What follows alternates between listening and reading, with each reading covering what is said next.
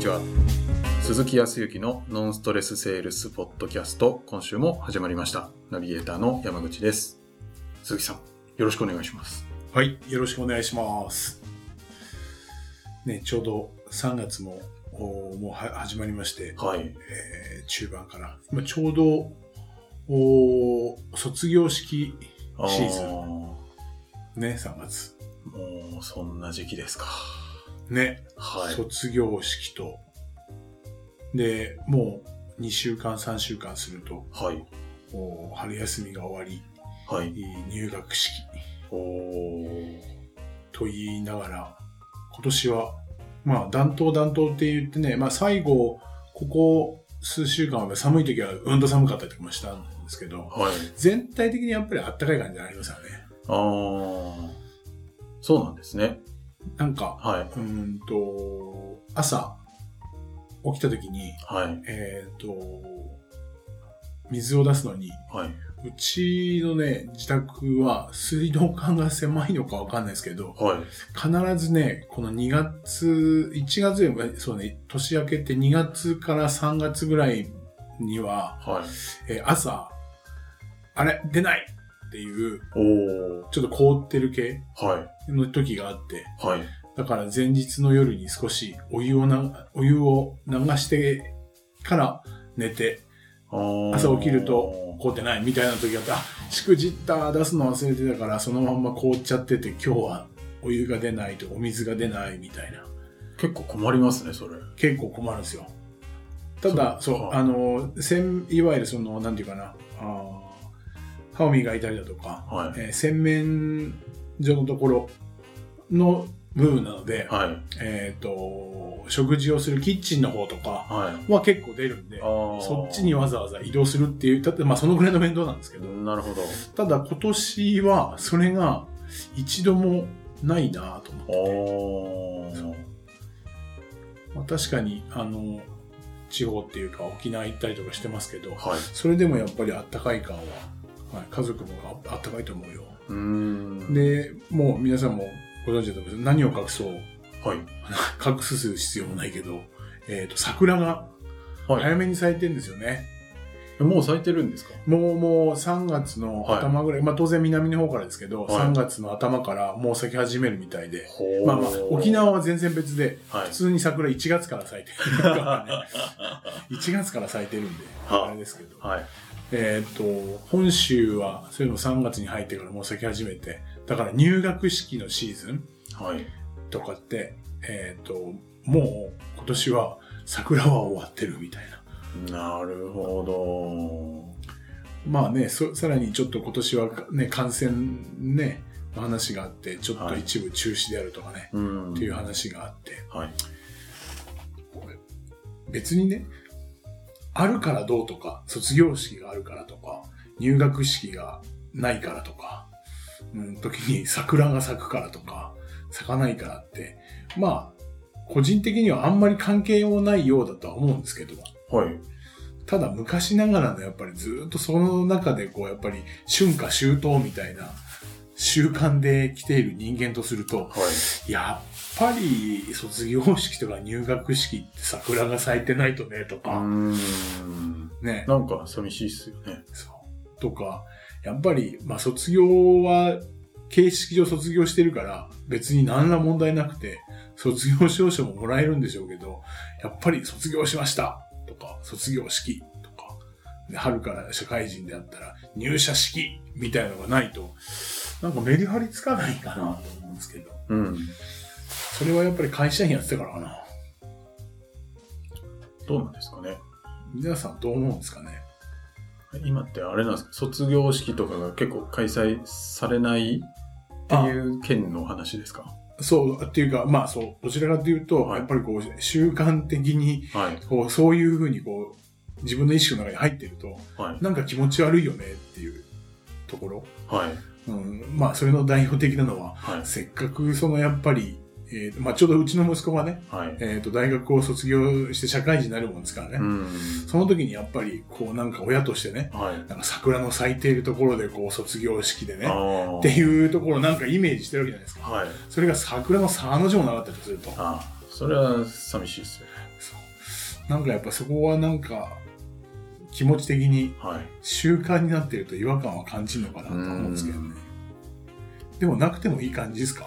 あんまりこだわりないですか？いやいやいや、もちろんそういうのあった方がいいし、なんか昔って、確か入学式とか、なんかそういう時期に桜だった気がするんですけど、なんか、ずれてきてるんですかね？た、そんなことないですかね？まあ、今年、ん徐々に、まあ、お地球が温暖化っていうふうに言われているから、ん。まあ、ずれてきてるんでしょうね。ねなんか、はい。台風も勢力が強いうちって沖縄とかからもう本州の方に来た時にははい。上陸したとはいええー力がこう衰えているんだけど、うん今は衰えないままにっていう方がちょっとと地図で言ったらうーんと西から東の方にずれているような感じうん。でさらに、えーと北の方に、えーと北の方に南が寄ってきたみたいな感じになってるから、うん上がってきてる感じ。だからもう直接、ね、去年の夏は、ね、千葉の方でも。うん。だからやっぱり、こう、季節もずれてきてるんでしょうけどね。ねえ、なんか、なんか、寂しいというか、変な感覚というか、はまあ、言う人が言うと、もうこれは時代を、時代が変わるときい。うん。っていうふうにも言うらしいですけど、はい。こういう変革期が、これはチャンスだって言うんですけど、うんチャンスだからじゃあどう動くかっていうところがはい。明確じゃないとね。そうですね。よく今みたいだけどチャンスだよ。ちゃんと目的持って行動しないと。って言うんだけど、なかなかその目的がはい。どこに行くんだみたいな。何をするんだっていうところ考えなければいけないところですけどね。そうですね。皆さんは、この春から、ちょうどね、会社も、会社が3月期末ですとね、また4月から新たにっていうんで、ん。移動もありますし、今聞いていらっしゃるのは社会人の方が多いでしょうから、えっ、と、新入社員が入ったり、うん。ね、部署の配置移動があって、はい。新たな気持ちでね、はこう、行動をされるんだと思いますけど、い。いいですね、なんか。はちょっと、桜は散っているかもしれませんが、い。はい。自分の気持ちはですね、パッと晴れやかに咲いて、はい。ぜひ行動していただいてね、はい成果につなげていただければと思いますが、はい。まあそんな中で、えー、この前、先週かな、ちょっと、えっ、と、質問があってですね、はい。うーんと、私のこう質問型のおコミュニケーションから、あーまあ営業部門のちょっと研修を、はい。えー、と個人的にコンサルを受けていらっしゃる方がね、はい。はい、いらっしゃって、えーまあ、会社の今後ね、経営者になられる方、うーん。まだあーその組織、まあ、お父様がトップを、まあ、社長代表やってらっしゃって、はい。えー次期なのか、その時期、時期ぐらいの社長かな。だと思うんですけど、はい。非常に自覚は持ってらっしゃるんですけどね、うん。すごいなと思うんですけど、うーん、まあ、その中で、えっ、と、ちょっとご質問があって、はい。はい。で、実は研修をしている中で、えっ、と、僕らこう、研修するのでしょう。核となるのはやっぱり、仕事をするとか会社にいて、えーお客様に、えー何を提供するのかって言った時に商品、サービスですけど、はい。やっぱりお役に立つためにお役立ちとかね、うん。というところ。はい。じゃあお役立ちと言ったら、どういうところでね、自分はお役立ちができるんだっていう価値。はい。そうすると、おそれは会社としての価値であるとか、うん。それを提供している自分自身、みたいな、その価値。いわば個人で言ったら価値というか強みみたいなもんだな。うん。っていうところがなかなかこうわからないとですね、営業もはい。なかなかこう、自ら行動できなくてね、うん。自分はこうしていきたいと思っている中で、相手が困っていると、じゃあ、対応してあげましょうか。何しろお役に立つために、うちの商品使ってみたらいかがですかみたいなところに行動がこう出てくると思うんですけど、はい。まあそんなと、そこをこう勉強してたらですね、自らが、やっぱり行動したくなったらしく、お非常に意欲がどんどんどんどん湧き出てきてですね、はい。えーもっともっと、こう、会社を良くしたい。もっともっと、おこの気持ちを社長ですとか社内に分かってもらいたい。と思ってはいるんですけど、はい。ちょっとあのーぜひその部分をですね、なかなかこう、とは言いながらやっぱ肉親だったりとかするんで、そのお、お父様、社長にちょっと聞くことができないんで、はい。ぜひちょっと聞いてみてもらえませんかね、みたいなところがあって。あ社長が今何を考えてるのか、みたいなことですか。そうです。あで、そのお嬢様は、はあーありがたいことにですよ、はい。えっ、と、鈴木のですね、こはいの営業ですとかコミュニケーションのスキルを取り入れて、はい。会社を良くしたいとは思ってるんですけど、おーなかなか話がうまくできなくて、社長さんと。はい。あお、じゃあちょっと営業がてら、あ。はい。営業がてらって出してるな。まあ、何よりもお父様にちょっとご挨拶をしながらね、はい。お父様のこと話を聞きに行きましょう。うーん。ということでちょっと先週、うん、行ったんですよ。はい。まあその時に、今言ったように、まあ営業がてらって言っちゃいましたけど、まあ僕にとってはですね、目的、二つあってね、はい。一つは今言ったように、その社長が、あ社長へのご挨拶と、はい。えー会社の状況ね、現状と、はい。そもそもまあこの会社をなぜ、えー立ち上げようと思ったのかとか、はい。で、その、おまあ歴史じゃないけど、その理由と、それをも踏まえた上で、えー現状があるのであれば、当然のことなら今後どうしていきたいのかっていうことをまず聞きたいというふうに思った。はい。まあその中で何か僕がお役に立てるような二つ目ね、えーこのコミュニケーションであるとか営業のスキルでえー会社がより良くなるようであれば、お役に立てるようであれば、えーご提案ができればという目的で今回行ってきましたと。はい。まあ、いわば皆さんにお話をしている営業でいうアプローチうん。の部分ですね。はいえー人間関係の構築はい。と、あとはちゃんと目的を持ってお客様のところにお伺いするうん。っていうところを改めて、よし、ちょっと自分でも実行してみようと思って、はい。まあ、今回ちょっと行きましたと。はい。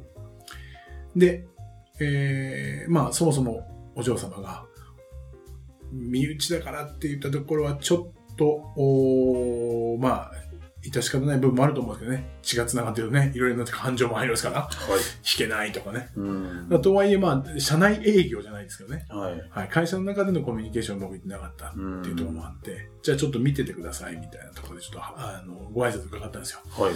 で、その横に、お嬢ちゃん横にいらっしゃってね、はい。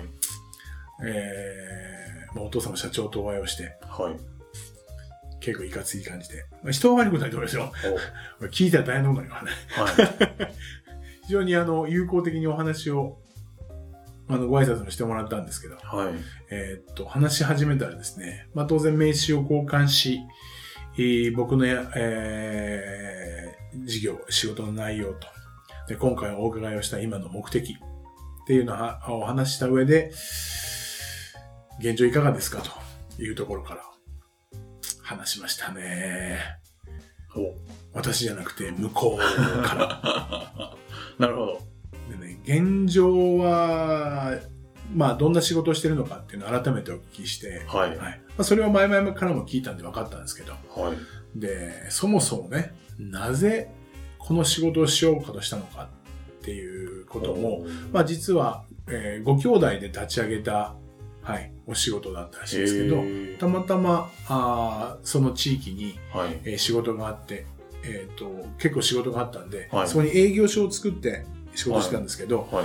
今度その地元で仕事が結構あるんでね、はい。営業所っていうとなかなか親しくなりにくいので、もうそこを独立した会社を作っちゃおうっていうふうに、えー、30数年前に独立した会社、同じ名前なんですけどね。はい。はい。まあ本州と沖縄と、みたいなので2つ分社化をしたして。なるほど。で、弟さんがその社長。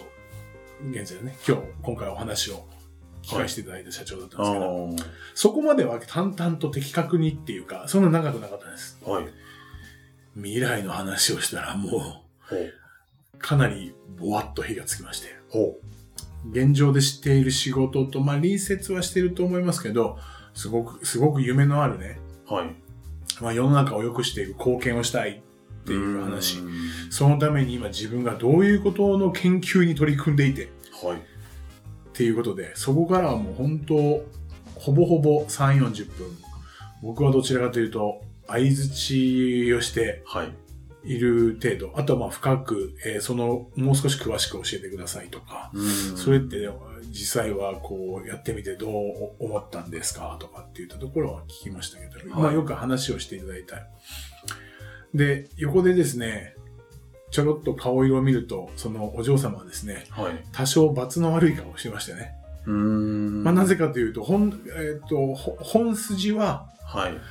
今後、そのやっぱり僕のこの質問型の研修を取り入れたりだとか、あそう、そのためのいわゆる提案であるとか、あ。はい。話に一向にいかないもんですから。確かに。全然、その社長さんが考える未来こういうことしたいんだ。話が。会社としてじゃない、俺がこれをしたいんだっていう。なるほど。結構もう脱線しまくってる感じの。もうもう、もう脱線も何も、はいそのまんま一つのもう、レールが敷かれていて、そっちのレールを走ってる感じ。なるほど。そっちはそっちで脱線じゃないけどね、っていうはい感じぐらい、もう延々と走り続けるみたいな感じ。変なし、こちらのこう営業したい側としてはもう全然営業とは違う話をは延々とい。している。している状況。で、多分、はい僕が十数年前、はい。同じシチュエーションになってしまったら、はい。多分、はい。戻さなきゃとか、ああ。ないしは、うわ、これ全然仕事の話にならないよ、ダメだ、とか、はい。なんかすごくネガティブに話になったと思うんですよ。んまあ実際横に座っているそのお嬢様の顔もそうだったしね。はい。ただ、いまあ僕はこう経験をたまたまさせてもらってね、今皆さんにお伝えしてるんで、まあそこは淡々と、えっ、と、でも興味もありましたしね、そのし社長がなぜそこまでね、その未来にそこまでかけてね、自分の今の仕事以上に何かはいをしたいのかって、はいその気持ちっていうのを聞きたかったんで、そこを聞いてて、別にその、やれ、えー仕事に戻すような質問は本当にしようというふうには思わなかったんですよ。はい。ただまあ一つ思ってたとすれば、はい。これはいつまで走ってどこに行くのかなっていうふうになると、うん2時間3時間って 逆にはい。僕の時間もそうだけど、はい。気持ちよく社長さんは話してますけど、はい社長さんにも時間が、うんあるでしょうからはい。えー逆に今度次の先の時間っていったところをね、えーっと、ご迷惑かけちゃうかもしれないので、はい。どこかで、えー一段落した時に、えーっと、お話を終えるような形は取らなきゃいけないなっていうふうなことだけは思ってましたけど、うん以前に比べるとね、以前はこのまま行くと時間タイムリミットが来て、はい。一つもその何かあー自分の唾をつけるとか、はい。自分の足跡を残すような話ができないんじゃないかっていうふうには、昔だって思ったでしょうね。うん。でも今回はですね、そこをだから聞き切りましたと。はい。で、実際には何かって言ったら今後こういうふうにしていって、できれば、まあ早く、うーんと、次世代の人に今の仕事を任して、自分一人でいいからこの研究をちょっとしてね、新たな仕事っていう形で世の中に貢献していきたいんだよねうん。っていうところでがあったもんですから、それはね、素晴らしいお考えで、ぜひね、こう実現できたらいいですよね、ということと、まあ、何か本当にお役に立てるようなね、ことがあれば、おっしゃっていただければ、あの、ご協力をしたいっていうふうな気持ちになりましたというところで終わり。はい。で、以前だったら、あ、これでおしまいみたいな感じだったんでしょうけど、はい。やっぱりそもそも目的っていうものをきちっと僕は持ってますから、はい。その話を聞き終わった後で、まあその中で一番最初にそのご挨拶の時にお話をしましたけれども、私はその社内のコミュニケーションでありますとか、お客様のコミュニケーション、いわゆる営業といったところで、えっ、と、何かこう課題とか問題をお持ちになられたりとか、で、そこに何かお役に立てるようなことがあればということで今日はお伺いをしているところもあるんですけども、実際そこまで熱く将来を語られる方でね、社長で、どうなんでしょう。それもこう、社内でお話をしたときに、えっ、と、もう少しね、えっ、と、話がこう返ってきたりとかね、逆に、どういうところが良かったとか、なんか反応があれば、自分のやってることに自信もね、持てるんじゃないかと思うんですけど、なかなか話が返ってこなくて、なんかこう、一方通行みたいになっちゃうんだよね、なんていうようなお話も過去にちょこっと聞いたことあるんですけど、そこら辺はどう思いますかっていう目的に準じた質問を一個だけ入れたんですね。はい。そうしたらですね、ちゃんと滑らかにえーエンジンは回り、はい話し続けていたのでそこの、その流れで、ポンと戻ったので、はい。いやー、そうなんだよ。実はおっしゃる通りで、今うん自分の仕事もそうなんだけど、こういうこと今やりたいって言ったけど、引き継ぎたくても、本当に今の仕事が分かっているのかどうなのかとか、うんちゃんと自分の気持ちが分かってくれて、今後この会社を良くしていこうというふうに思ってるかどうなのかっていうふうに、こっちも実は聞けないところもあるんだけど、何か言っても反応が薄いから、大丈夫なのかなって思ってたりとかするんで、ミーティングとかって本当に一方通行なんだよね、っていうふうにお話があって、はい。そこからは、いわゆる僕の方のお話うんを聞いていただくっていう形も含めて、はいまあ、結構、話を深めてね。で、最終的には一度ちょっとうちの会議見に来てもらって、どんなところに問題とか課題があるのかとか、はい。ちょっとそれを意見聞かせてもらいたいんだよね。ああ、だったらお役に立てると思いますよ。はい。ではもう次回、その日程をですね、あの、調整させていただいて、えっ、と、ご褒美いただければ、そこで僕一旦、えー来させていただいて、そこでミーティング見た中で、具体的に、えー解決方法が見出せるようであれば、それを、こう、ご提案、えっ、と、都度研修をするとか、ないしはミーティングの中で僕の方で、え司会とか、はい、出させていただいて、行かせていただきますけど、どう思います？ぜひお願いしますよ。横見たら、お嬢さん、ほっとしてましたけどね。そう。まあ、僕、僕が言ってしまったら、そう、そんなもんよっていうふうな一言になっちゃうのかもしれないけど、当時僕自身もそこが簡単にそそういうふうにいけばいいよなとは思ってたんですけどね。はい。今は、今、だから、おできるようになっているのかもしれないけど、やっぱりどうしても、その時って前だったら、こっち、こっち、あともう10分ぐらいしかないし。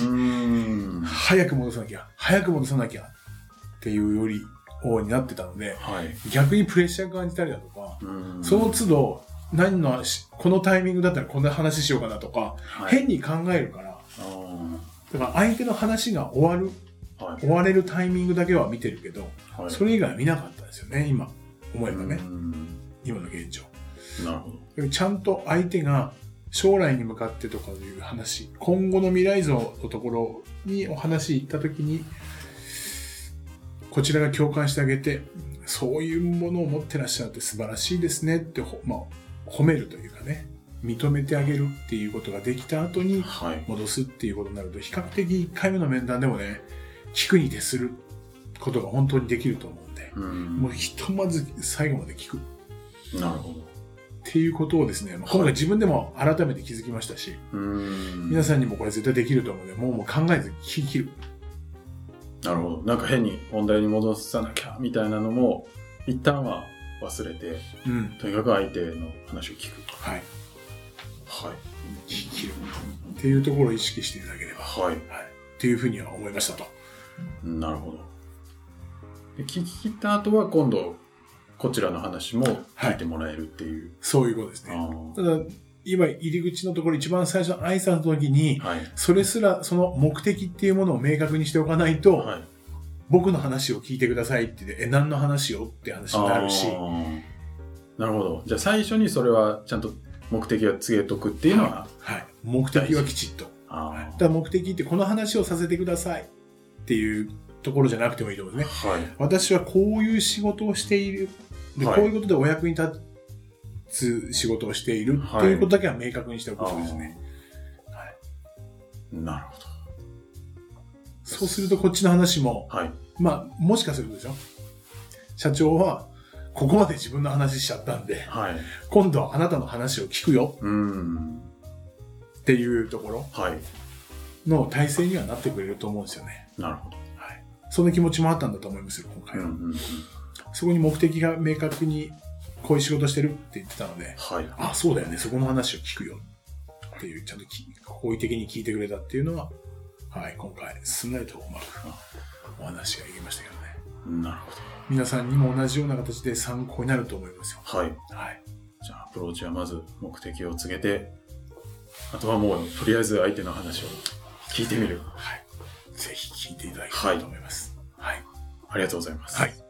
ではは最後にお知らせです。えーノンストレスセールスポッドキャストでは皆様からのご質問をお待ちしております。えー具体的にこんなことで困ってますっていう質問も大歓迎ですので、どしどしご質問ください。えーポッドキャストの、えー詳細ボタンを押すと質問フォームが出てきますので、そちらからご質問いただければと思います。では、今週はここまでとなります。また来週お会いしましょう。ありがとうございました。はい、ありがとうございました。